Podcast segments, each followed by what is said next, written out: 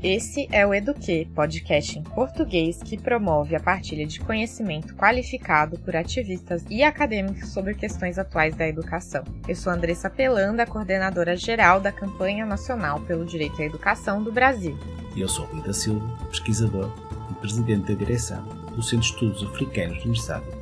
Hoje vamos continuar a nossa série sobre o centenário de Paulo Freire, um dos maiores pensadores da educação do Brasil e do mundo. Neste terceiro episódio, vamos conhecer o Paulo Freire Andarilho e entender as perspectivas centrais do seu legado na América, Europa, África e Ásia, com Luísa Cortesão, uma especialista em estudos freirianos. É alguém que realmente, no campo da educação e cada vez mais aprofundando, alargando o campo da educação, alguém que se serviu da educação e explorou e melhorou, explorou no sentido de ver que potencialidades existiam para que a educação possa contribuir para um mundo menos injusto. Paulo Freire era alguém politicamente muito empenhado, um lutador contra a desigualdade, contra a exploração, contra a opressão e serviu-se da educação e permitiu-nos a nós perceber que nos podemos servir da educação através da obra dele.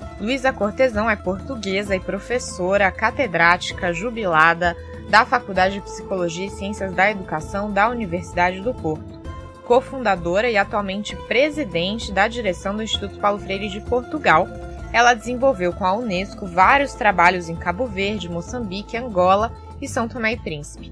É autora de vários livros e artigos em revistas nacionais e internacionais.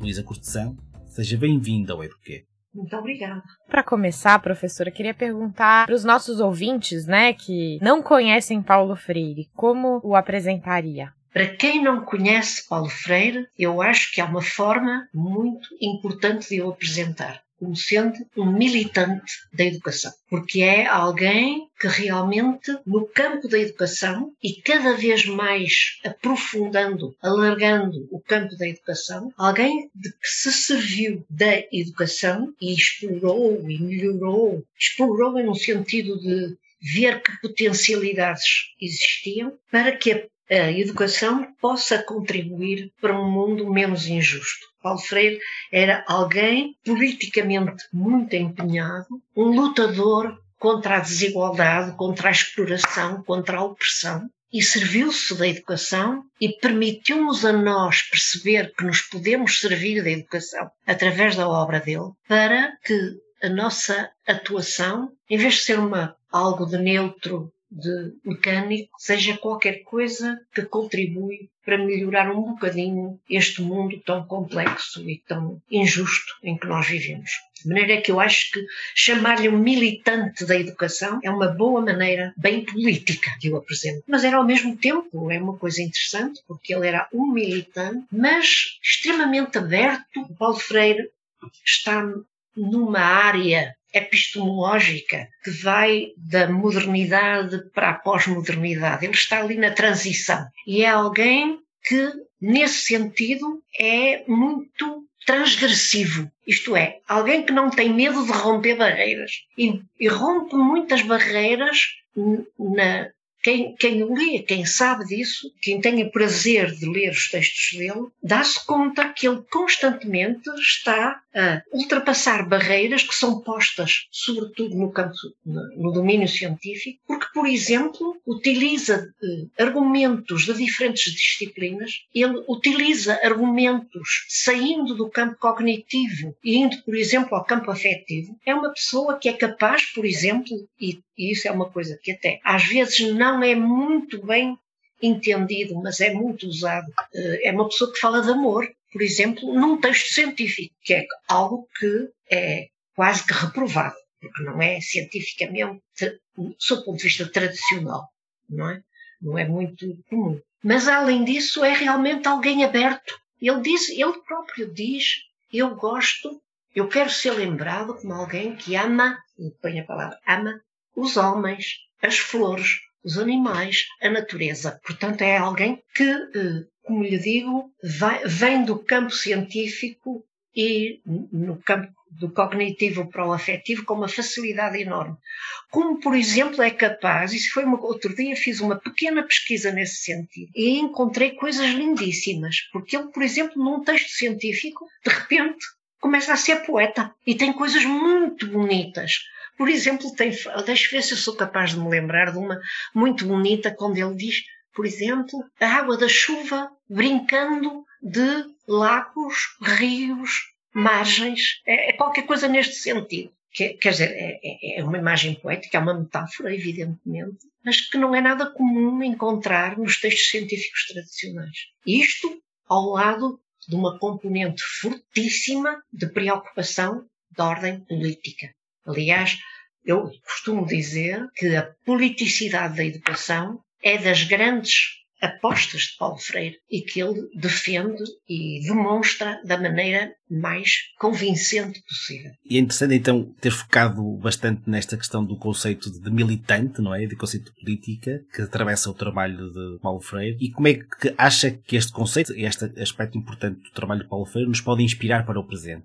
Muitíssimo. Mas olha, deixe-me só voltar um bocadinho atrás antes de chegarmos ao presente e deixe-me falar no passado, numa coisa que, se estamos a falar para pessoas que nunca ouviram falar de Paulo Freire, é importante referir. O Paulo Freire, sabem que, que o Paulo Freire trabalhou, concebeu e experimentou processos metodologias, filosofias novas sobre educação. E experimentou concretamente em Angicos, que é uma povoação do Nordeste brasileiro, e foi nessa experiência que ele fez, em que realmente trabalhou com esses trabalhadores pobres e em 40 horas conseguiu que eles fossem alfabetizados.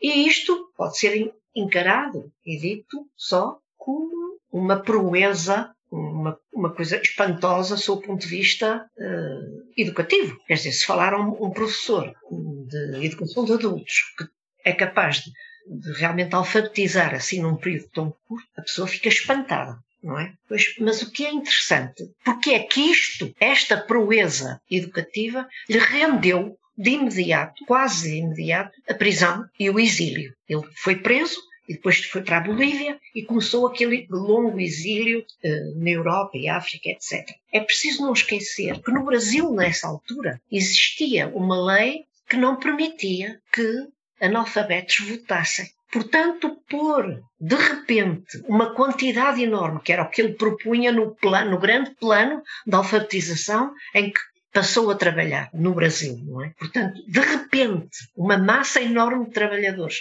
a poderem votar, mas pior do que isso, pior no melhor sentido, a saberem em quem deviam votar, porque a, a alfabetização é mais um meio que um fim. O meio é, através da alfabetização, eh, realmente, o fim é conscientizar e, portanto, ter a consciência dos seus direitos e lutar por eles, não é? Ora, imaginem o que é para um governo e uma organização que se estava a formar nessa altura no Brasil, que deu origem à ditadura, que vocês tiveram durante bastante tempo. Imaginem o que é, de repente, uma massa enorme de pessoas pobres que de repente passaram a poder votar e a saber em quem podiam votar e em quem queriam votar.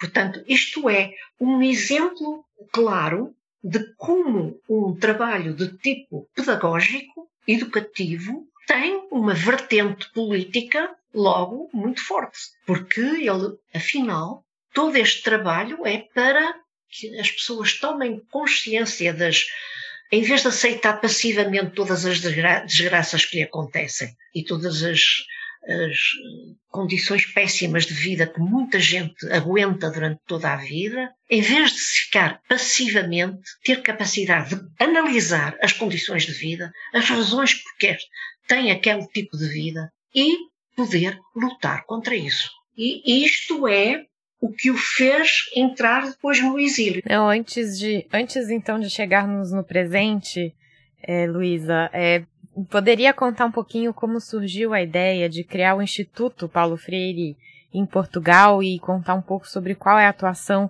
dessa instituição? Não se esqueçam que Portugal também teve uma ditadura, a mais longa ditadura da Europa. E uh, depois houve o 25 de Abril. E o 25 de Abril foi uma revolução espantosa em que realmente, praticamente sem derrame de sangue, se acabou com aquela ditadura e foi uma explosão de democraticidade, das pessoas darem-se conta de que eram livres e que podiam ter opiniões, podiam discutir, podiam reivindicar, que era uma coisa que não acontecia, nem se sabia que existia. Portanto, foi depois do 25 de Abril. Bom, mas o que acontece é que a minha faculdade começou a formar-se, mas bastante mais tarde, não é? Anos 80 e tal, e a, a, minha faculdade é uma faculdade nova, muito virada para estas questões de tipo social. A pessoa que foi grande responsável pela criação da faculdade de educação e com uma costela muito forte de intervenção, é? foi o professor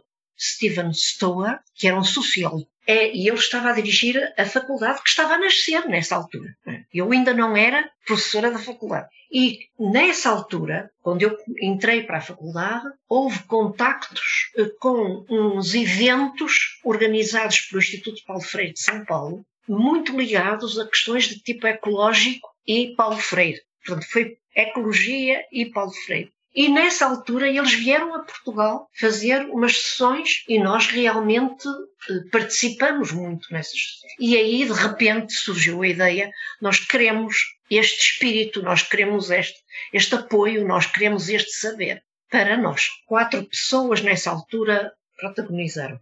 Formou-se um instituto legalmente e houve quatro pessoas fundadoras desse instituto. Bom, e depois, logo, logo no começo, nós tivemos uma espécie de internato, que foram vários dias seguidos, de trabalho sobre a obra de Freire, que nos foi oferecido pelo Carlos Alberto Torres, professor Carlos Alberto Torres, é? uhum. que é uhum. argentino, que é um dos fundadores do Instituto Paulo Freire eh, brasileiro, não é? E foi aí que, nessa, nesse internato, digamos, e nessa discussão, nesse grande debate, nesse mergulho na obra de Freire, que nós estávamos muito entusiasmados e o Carlos Alberto nos fez aquela pergunta: vocês não gostavam que o Paulo Freire cá viesse inaugurar o Instituto? E nós dissemos, claro, adorávamos que sim. E escrevemos uma carta. E ele respondeu, sim, senhor. Ele tinha que vir a Lisboa para um honoris causa doutoramento honoris causa em Lisboa. E, e, ele disse sim, senhor, então eu vou propor com uma condição, é que vocês me ofereçam tripas à moda de Porto. Esta brincadeira, esta capacidade de misturar o gozo da vida com as coisas sérias, militantes, é muito característico de Freire. O nosso instituto já tem vários anos, como podem imaginar. Uma das coisas que é importante dizer é que todas as atividades que são feitas pelo Instituto são abertas aos sócios do Instituto e a toda a gente que esteja interessada e que são totalmente gratuitas.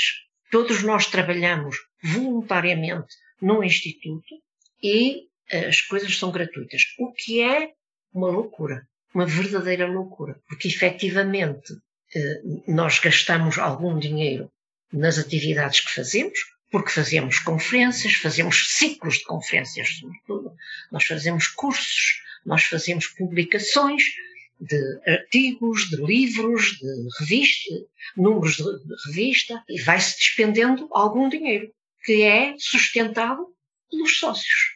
Mas realmente nós sentimos que é um trabalho que vale a pena.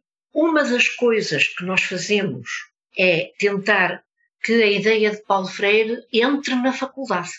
E estamos a conseguir.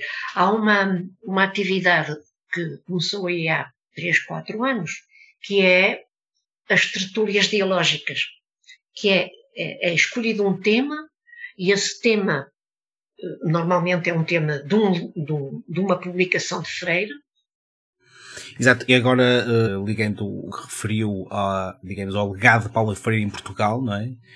Tendo em conta este trabalho também do que, que o Instituto Paulo Freire Portugal faz, qual considera que é o legado de Paulo Freire em Portugal, ou como é que Paulo Freire é ensinado ou é vivido é, em, em, Portugal, e como é que ele chegou cá, não é? Como já, já tivemos a oportunidade de, de trocar algumas impressões sobre isto. Temos que ir a antes de 25 de Abril.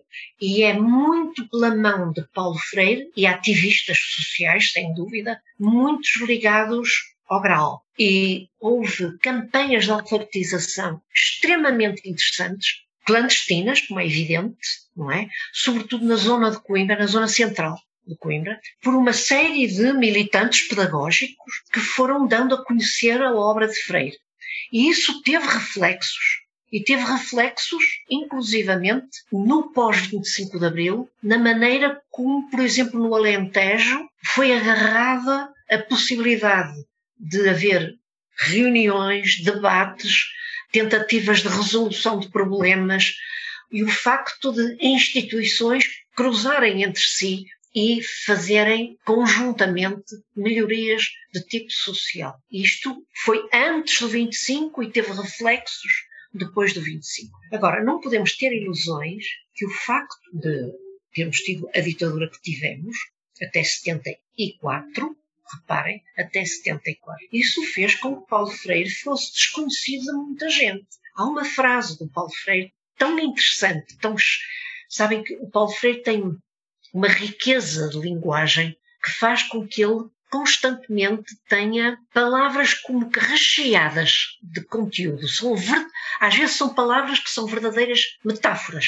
Uh, essas, essa frase que eu ia referir é uma frase que ele disse a propósito, é no, no livro A Pedagogia da Esperança, em que ele fala constantemente da construção, como é que foi surgindo a pedagogia do oprimido e que trabalho é que ele fez à volta do, da pedagogia do oprimido. E então ele diz a pedagogia do oprimido, a, a pedagogia, ele fala assim, a pedagogia. Uh, Paulo Freire estava-se a referir nesta altura, quando fala disto, estava-se a referir a, a, uma das atividades que ele desenvolveu no exílio, que é o trabalho contra aquilo que ele chamava, lá está uma metáfora fantástica, o terceiro mundo no primeiro, que era o conjunto de pessoas que, fugindo à miséria em que viviam nas suas terras, Portugal, Espanha, Turquia, Marrocos, etc., essas pessoas fugiam da miséria e vinham para a Europa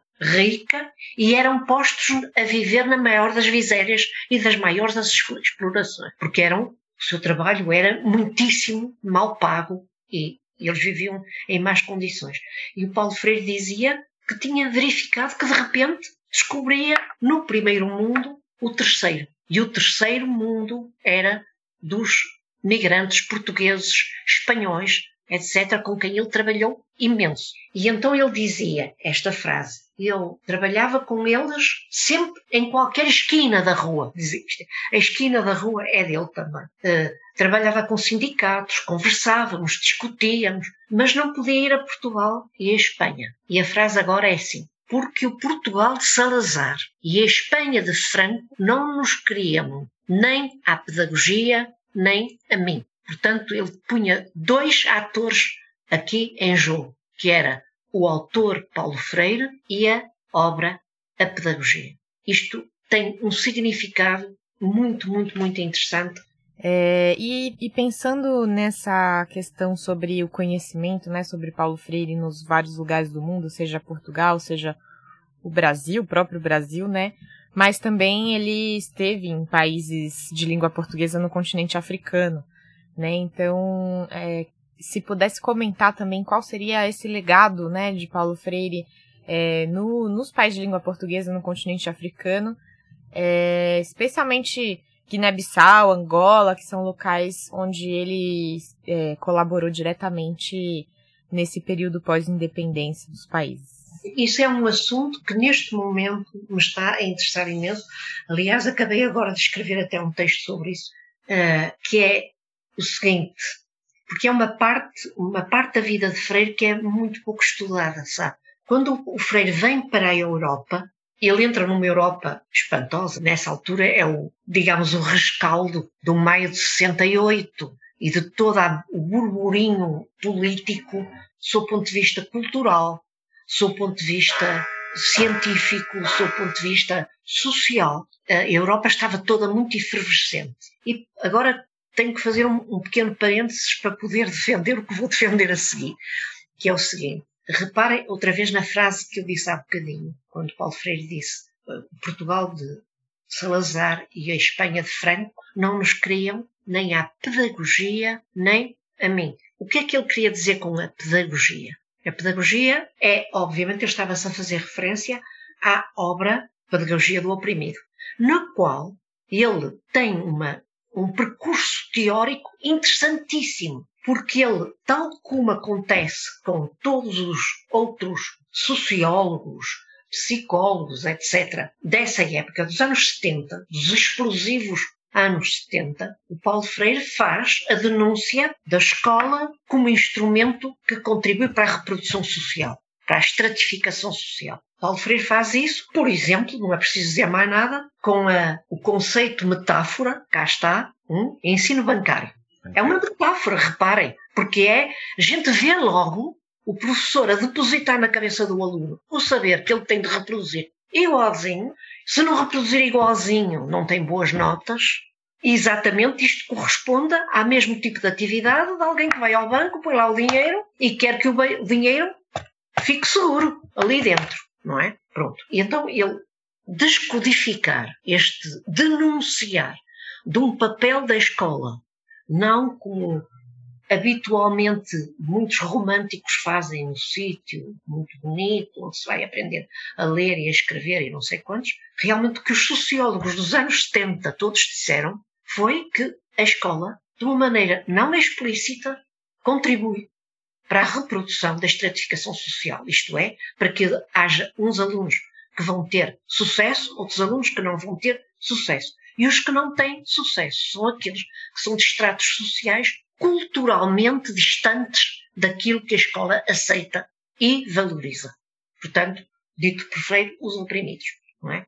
Mas Freire, ao contrário do que aconteceu, por exemplo, com Bourdieu, que faz o espantoso livro da reprodução, ou do Bolsivintes, etc., etc., todos aqueles sociólogos dos anos 70 que fizeram a denúncia do papel reprodutor da escola, Freire, na pedagogia do oprimido, o que é que faz? Faz a denúncia e faz o anúncio. Isto é, ele experimenta, ele concebeu e experimentou já em Angicos formas de que a escola, em vez de ser reprodutora, seja pelo contrário, uma instituição que ajude os cidadãos a assumirem os seus direitos, não é? Portanto, não fica pela denúncia, como todos os outros autores da época dos anos 70, 70, 75, mas faz o anúncio. Portanto, ele, e como é que ele faz, portanto? E agora isto é que é muito importante para perceber. Ele faz isto estudando, eh, fazendo análise científica do processo educativo e a análise e a concepção de formas de que a aprendizagem seja significativa para os alunos. Estão a ver? Seja, quer dizer, em vez de ser uma coisa fria e distante, algo que tenha que ver com os problemas, com os saberes, com as dificuldades, com os sonhos das pessoas que estão a aprender. E, portanto, ele fazia pesquisa e, com a denúncia, ele fazia ação de intervenção. Foi por isso que ele foi corrido do Brasil rapidamente pela ditadura, não é? Porque tinha intervenção. Ora, o que é que aconteceu? Aconteceu que ele estava em Geneve, no Conselho Mundial das Igrejas, estava em Geneve, ligado à Universidade de Geneve, e de repente aparece-lhe um convite para ir à África, à Zâmbia. À Zâmbia, que é um país dentro da África, um pequeno país, e eu sempre achei muito estranho, porque é que ele ficou tão entusiasmado, porque é que ele foi, foi imediatamente à Zâmbia. Saiu, uh, uh, recebeu este convite e foi, em 71 estava na Zâmbia. Ora bem, a Zâmbia, eu só lhe vou dar assim dois ou três toques. A Zâmbia era um país que tinha uma forma africana de socialismo. O presidente era o Júlio Nyerere, o professor. Uhum. E era um país onde estava nada mais, nada menos que um conjunto de pessoas a trabalhar numa, numa atividade de ponta, nessa altura de ponta da educação, que era a investigação, a ação participativa. Ora, Freire já fazia isso e, portanto, quando soube que havia a possibilidade de ir ver e conviver com as pessoas que faziam isto, Freire vai à África. E então está com Bud está com False Bourdin, está com Nyerere, etc.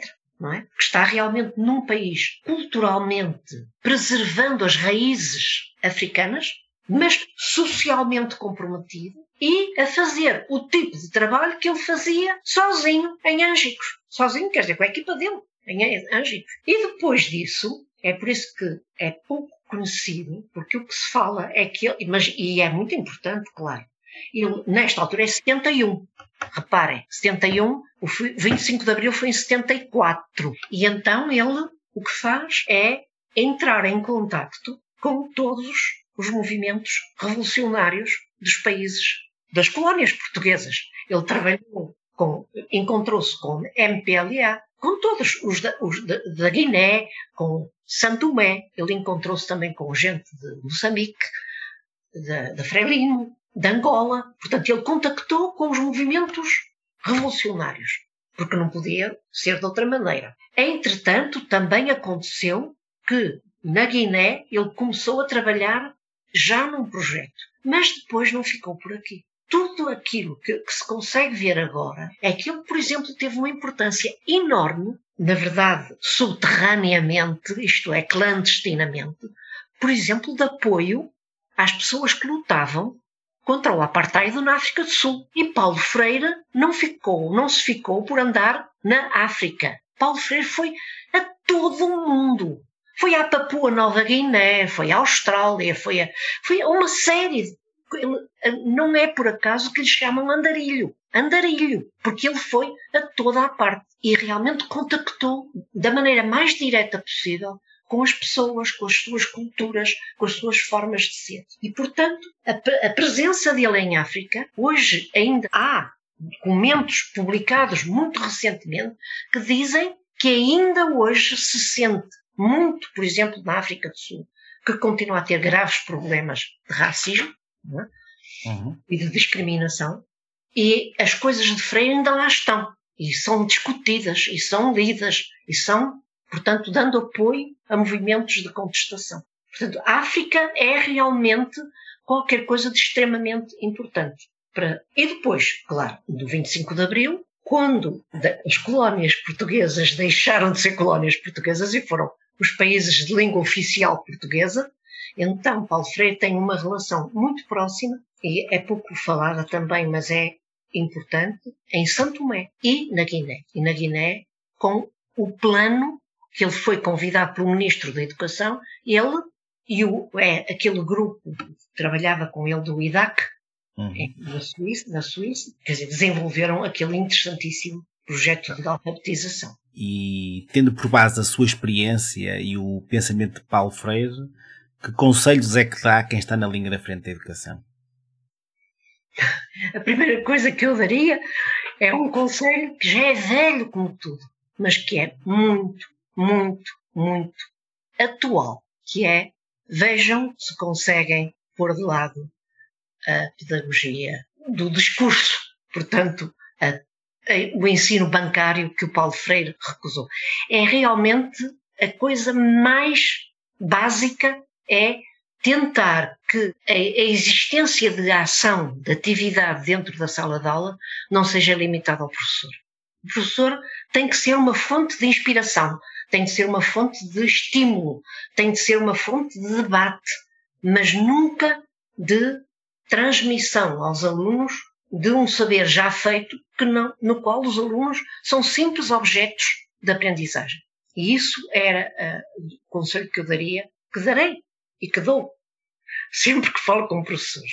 Mas não é só isso, quer dizer, outra coisa que é muito importante, há muitos conceitos pivô de Paulo Freire a questão da politicidade, a consciência de que qualquer, mas qualquer atividade, atividade educativa tem um significado político. Se quiser, eu posso lhe dizer, porque as pessoas ficam muito escandalizadas quando eu digo isto, não é?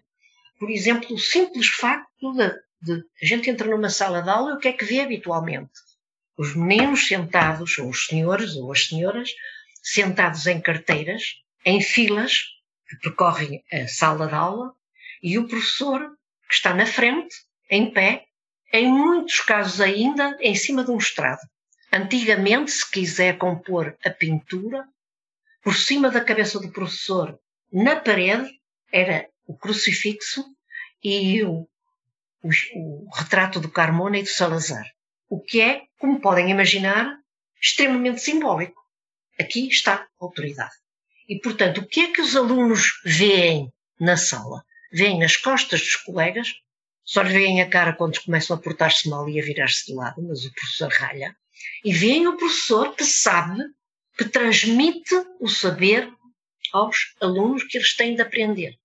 E a grande alavanca que segura toda esta estrutura é a avaliação, que determina quem é capaz de reproduzir aquilo que o professor considerou importante ou não. E se não é capaz, tem mais notas ou é reprovado e é expulso.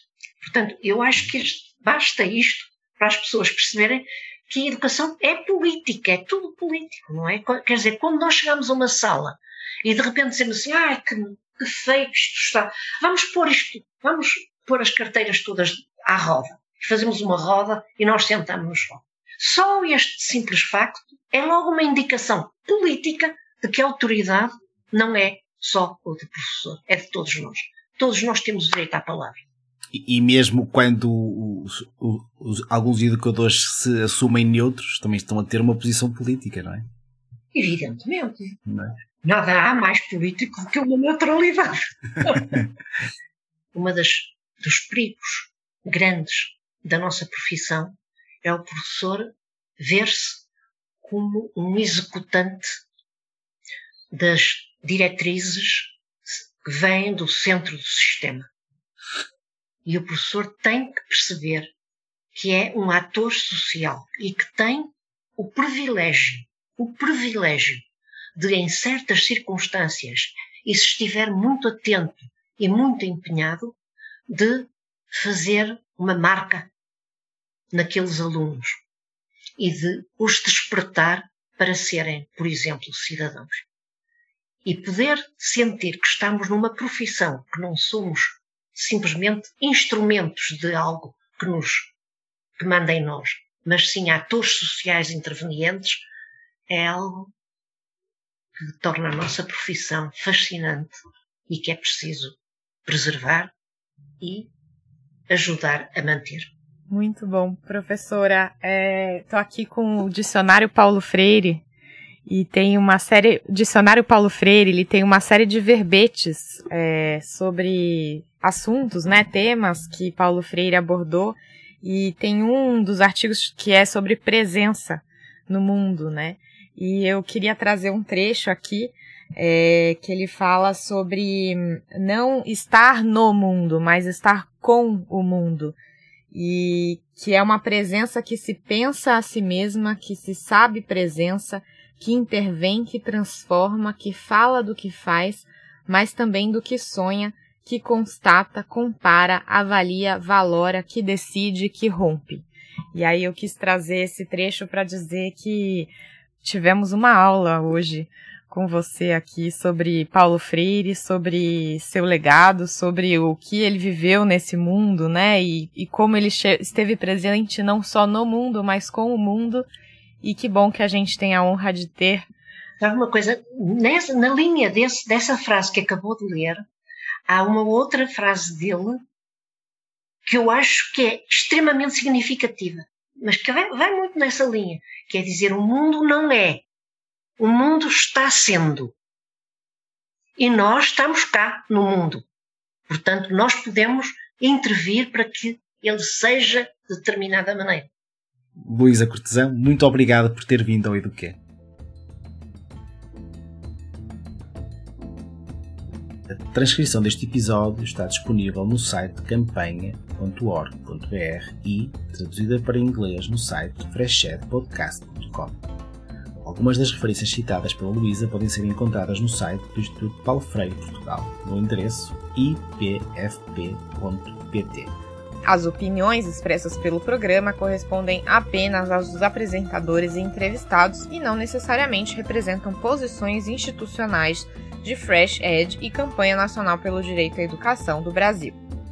Se você gostou do Eduquê, por favor faça a sua avaliação marque 5 estrelinhas para o Eduquê no Apple Podcast Google Podcast, Spotify ou na sua plataforma de podcast favorita.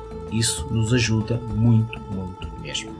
O Eduque tem produção executiva de Renan Simão e Will Brand. Mariana Cacelato, José Leite Neto e Rui da Silva são produtores. A música original do Eduque é de Joseph Minadeu, do Pattern Based Music. O Eduque é financiado pelo Instituto de Educação da University College of London, pela NORAC, que é a Rede de Políticas Internacionais e Cooperação em Educação e Treinamento, e por ouvintes como você.